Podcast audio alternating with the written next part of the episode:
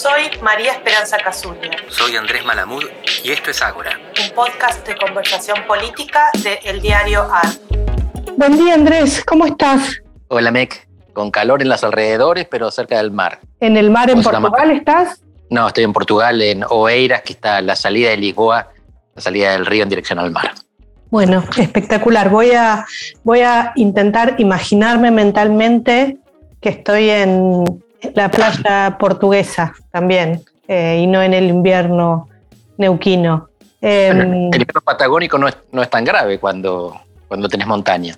No, no, pero yo en este momento estoy en la estepa, estoy en Neuquén capital. No, no fuimos a, mm. la, a la cordillera porque hay demasiada gente esta semana. Así que se los dejamos a, a los turistas en vacaciones de invierno. Eh, bueno, se me ocurrió contar que cuando estábamos eh, combinando para grabar el podcast este día, que a mí no se me ocurría de qué tema hablar, porque por un lado, obviamente, el recrudecimiento de la crisis en Argentina naturalmente te llevaría a tener que hablar de eso. Ahora, lo que yo te planteé en ese momento es que resulta difícil también porque en un, o por lo menos para mí, porque de alguna manera tiene un sentido como una estructura como el Día de la Marmota, ¿no? O sea, es un, recrudecimiento de las crisis económicas que está asociado, por lo menos para mí, con eh, una crisis política, con una estructura que se viene repitiendo cada, no sé, cada dos o tres meses. Por lo menos para mí era difícil tener algo nuevo que decir, digamos, hablar de la interna entre Alberto y Cristina, eh, este, de la dificultad de que tiene el gobierno de tomar decisiones, de la pérdida de autoridad o, del hecho de que no está claro en dónde reside la autoridad, etcétera, etcétera, etcétera. Y frente a eso, vos me planteaste que podíamos justamente hablar de eso, que qué pasa con los países que de alguna manera quedan encerrados en, estos, en esta especie de loop.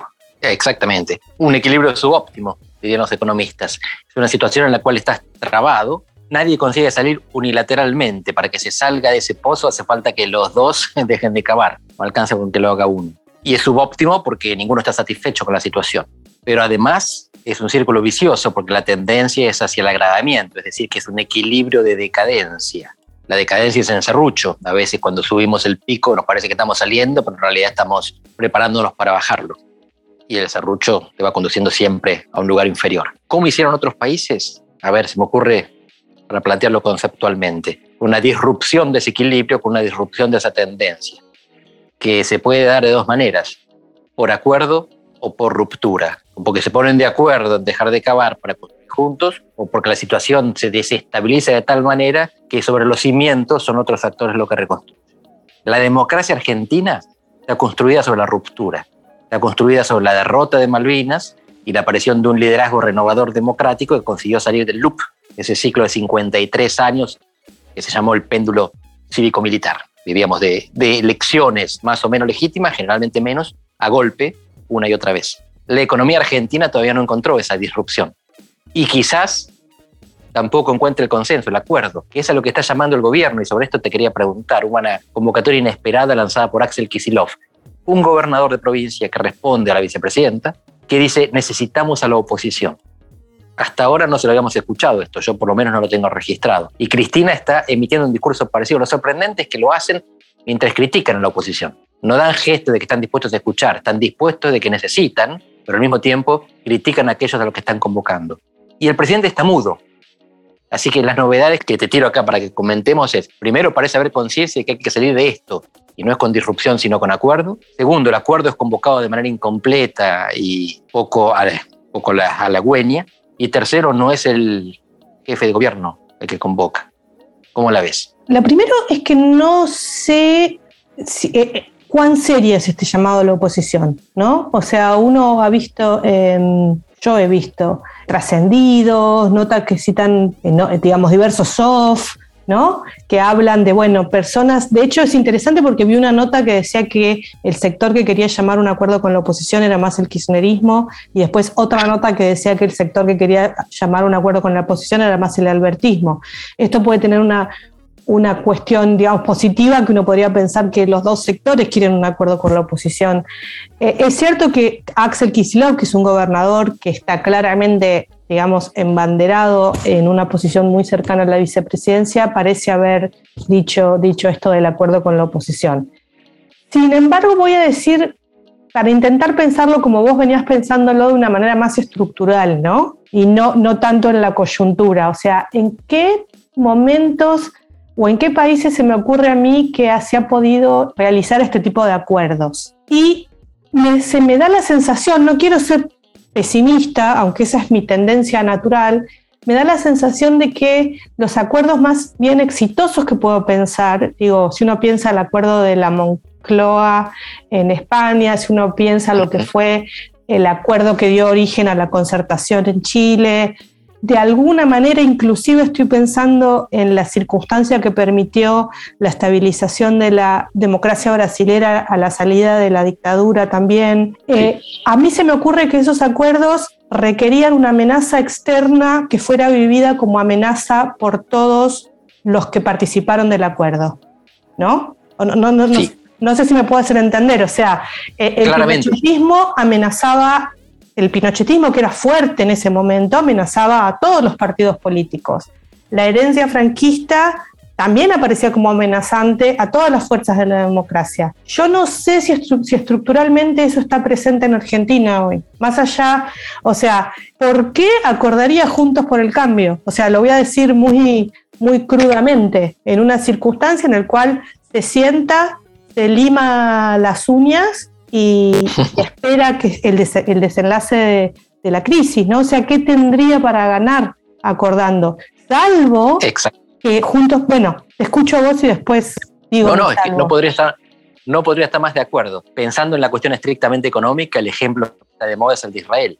Al mismo tiempo que el plan austral fue conflictivo porque los sindicatos y el peronismo no estaban contentos, se dio este acuerdo interpartidario por el cual deciden implementar una política antiinflacionaria y repartirse en el poder dos años cada partido. En Argentina, como decíamos antes, la disrupción en la política permitió la emergencia de la democracia. La disrupción en la economía en este momento todavía no está generando que se vayan todos, como en el 2001. Esa fue la oportunidad quizás perdida porque toda la dirigencia política enfrentaba la misma amenaza. Ahora no, la percepción de amenaza es diferente.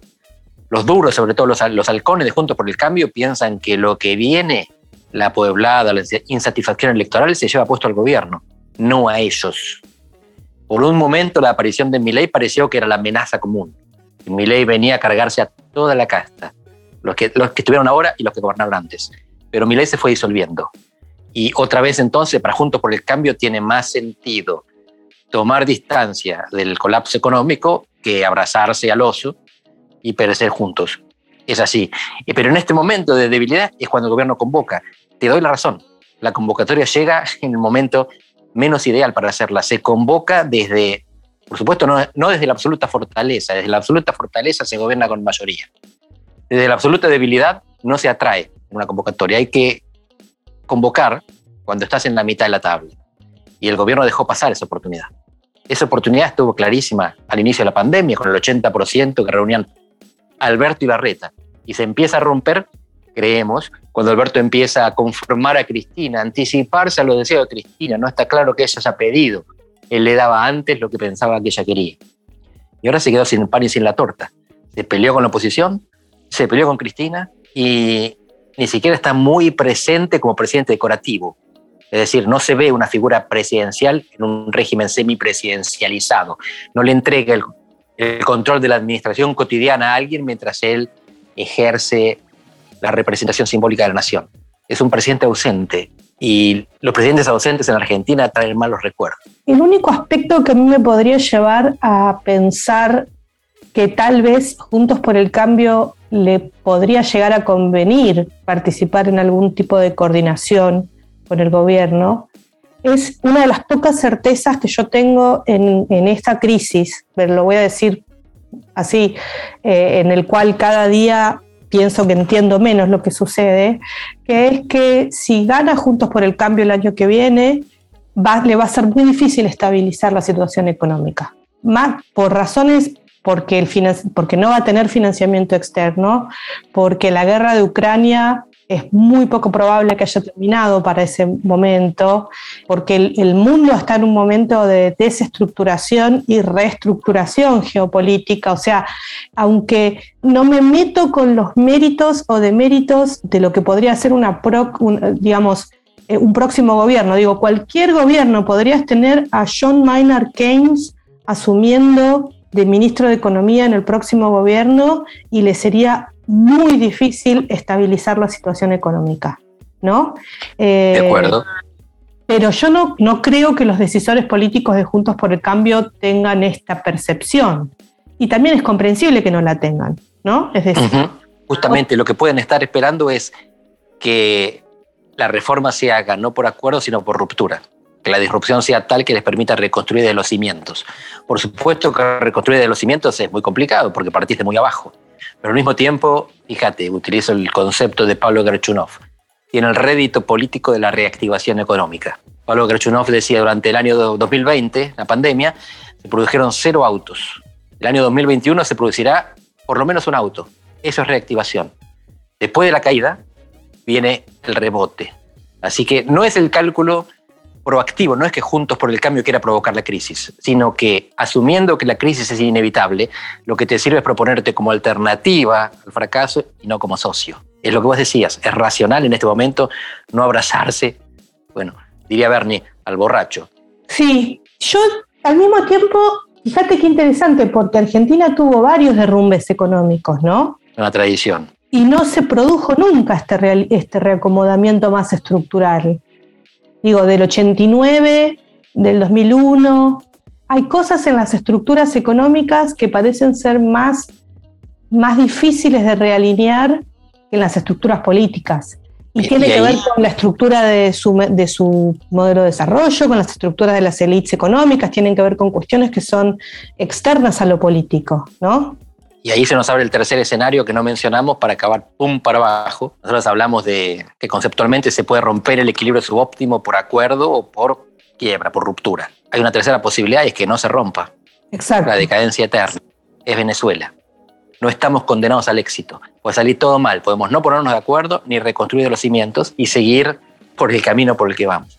Es una posibilidad a tener en cuenta, no solamente por cuestiones analíticas de que, es, lo que corresponde, si pensamos los escenarios, tenemos que pensarlos a todos, sino también para que nos revalorice las otras dos posibilidades, o la reconstrucción después de la ruptura o el acuerdo, porque si no hacemos alguna de las dos, el pozo no tiene fondo. Bueno, y qué bueno, muy positivo para vos que después de terminar este podcast en, esta nota te podés volver eh, a la playa, verdaderamente. Sí, pero mi familia, mis amigos y, y mi, mi vida está en Argentina. Y que a mí me gustaría que este tercer escenario no se produzca nunca.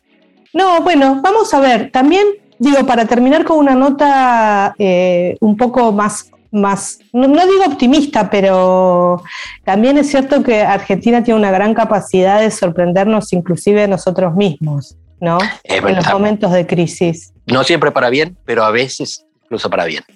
Bueno, te mando un abrazo, Andrés. Beso grande. Hasta luego.